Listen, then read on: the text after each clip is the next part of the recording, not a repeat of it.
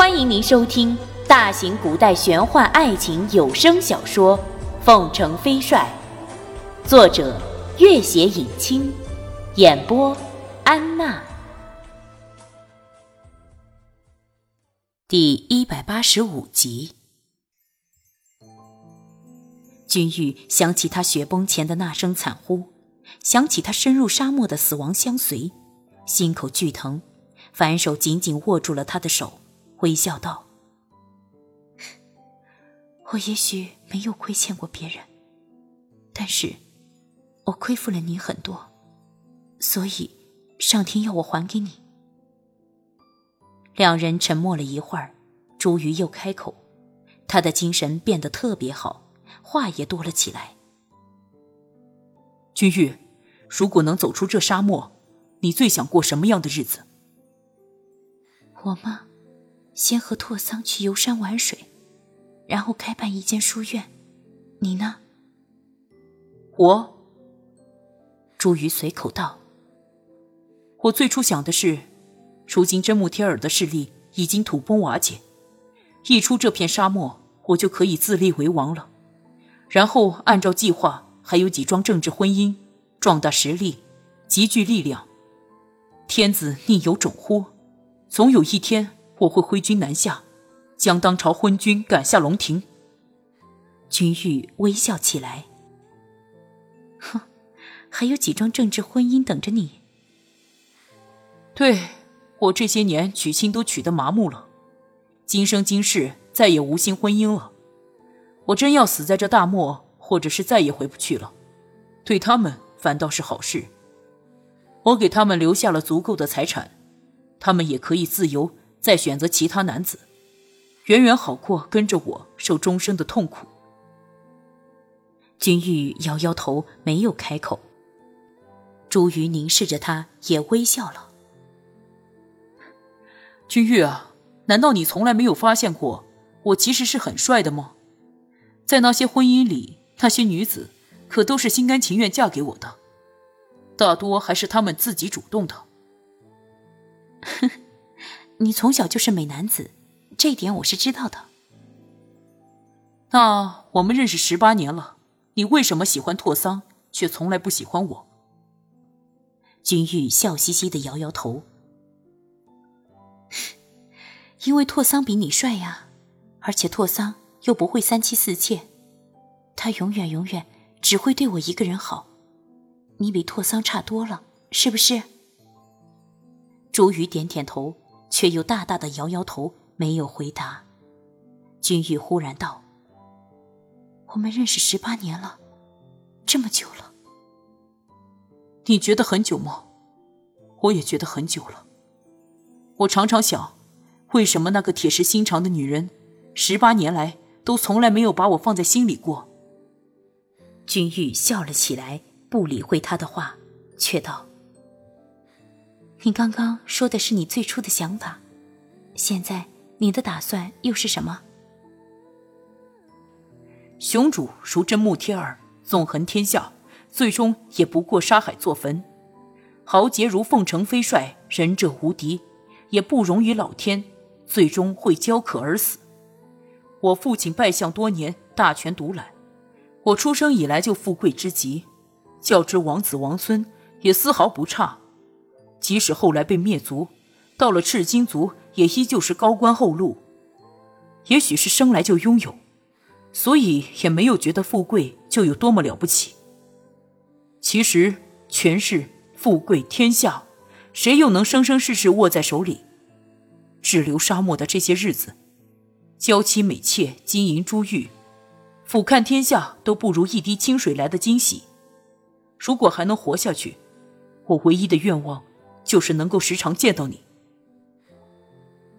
君玉凝望着他悲伤的目光，轻声道：“我们已经寻了一个很好的地方，同去的有你认识的先生、舒姐姐、曼青、飞烟和凤凰寨很多很多有趣的人。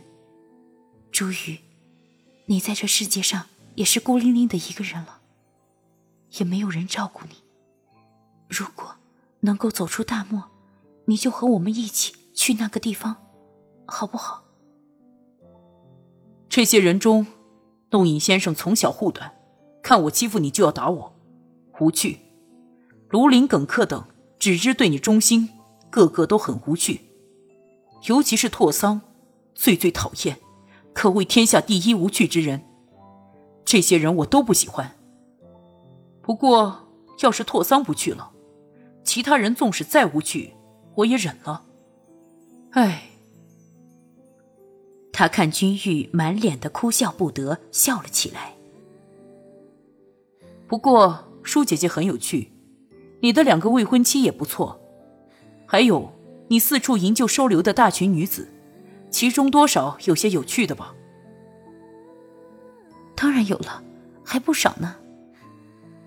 好，那我就跟你们一起去。朱瑜看他有些放心的闭了眼睛。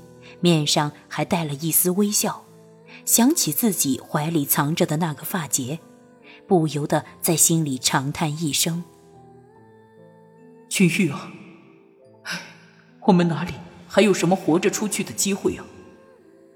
也罢，这生命里的最后时刻，我总算完全有义务，更加护你周全，永远永远，只对你一个人好了。”想着想着，他脸上情不自禁的又露出了笑容。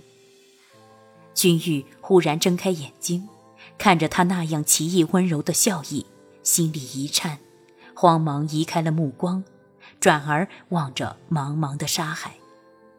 朱瑜第一次看见他躲闪的目光，绯红的脸颊，尽管知道他不过是因为一时的感动，心里也涌起一股酸楚的柔情和喜悦。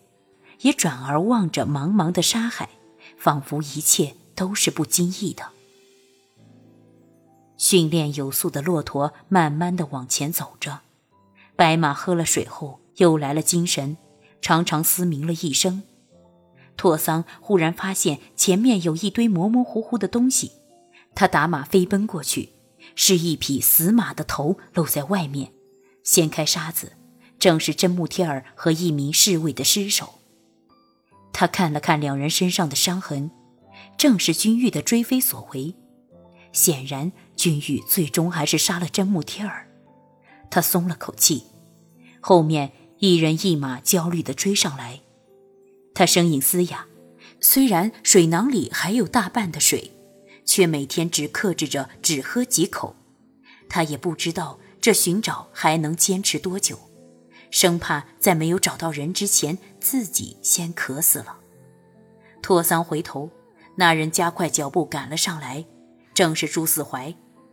朱四怀早在川陕路上的押解途中就已经认识拓桑，他看着拓桑，迟疑了一下，也顾不得敌对的身份，立刻道：“我家公子也在沙漠里消失了，他追军元帅去了。”拓桑抛给他一袋水。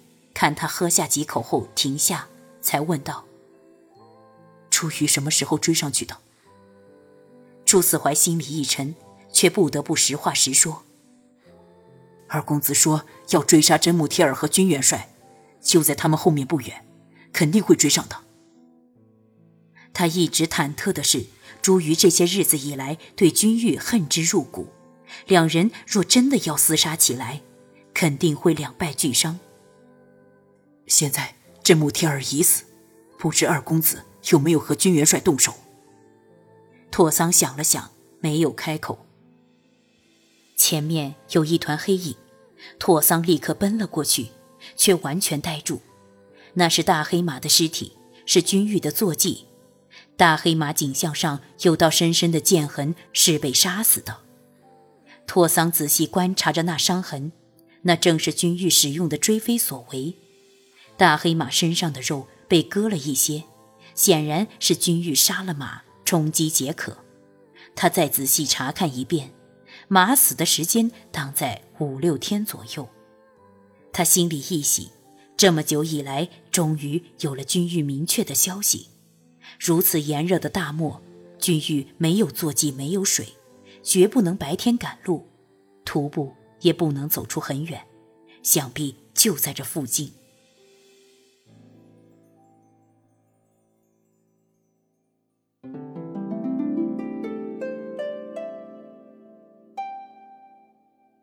本集播讲完毕感谢您的关注与收听。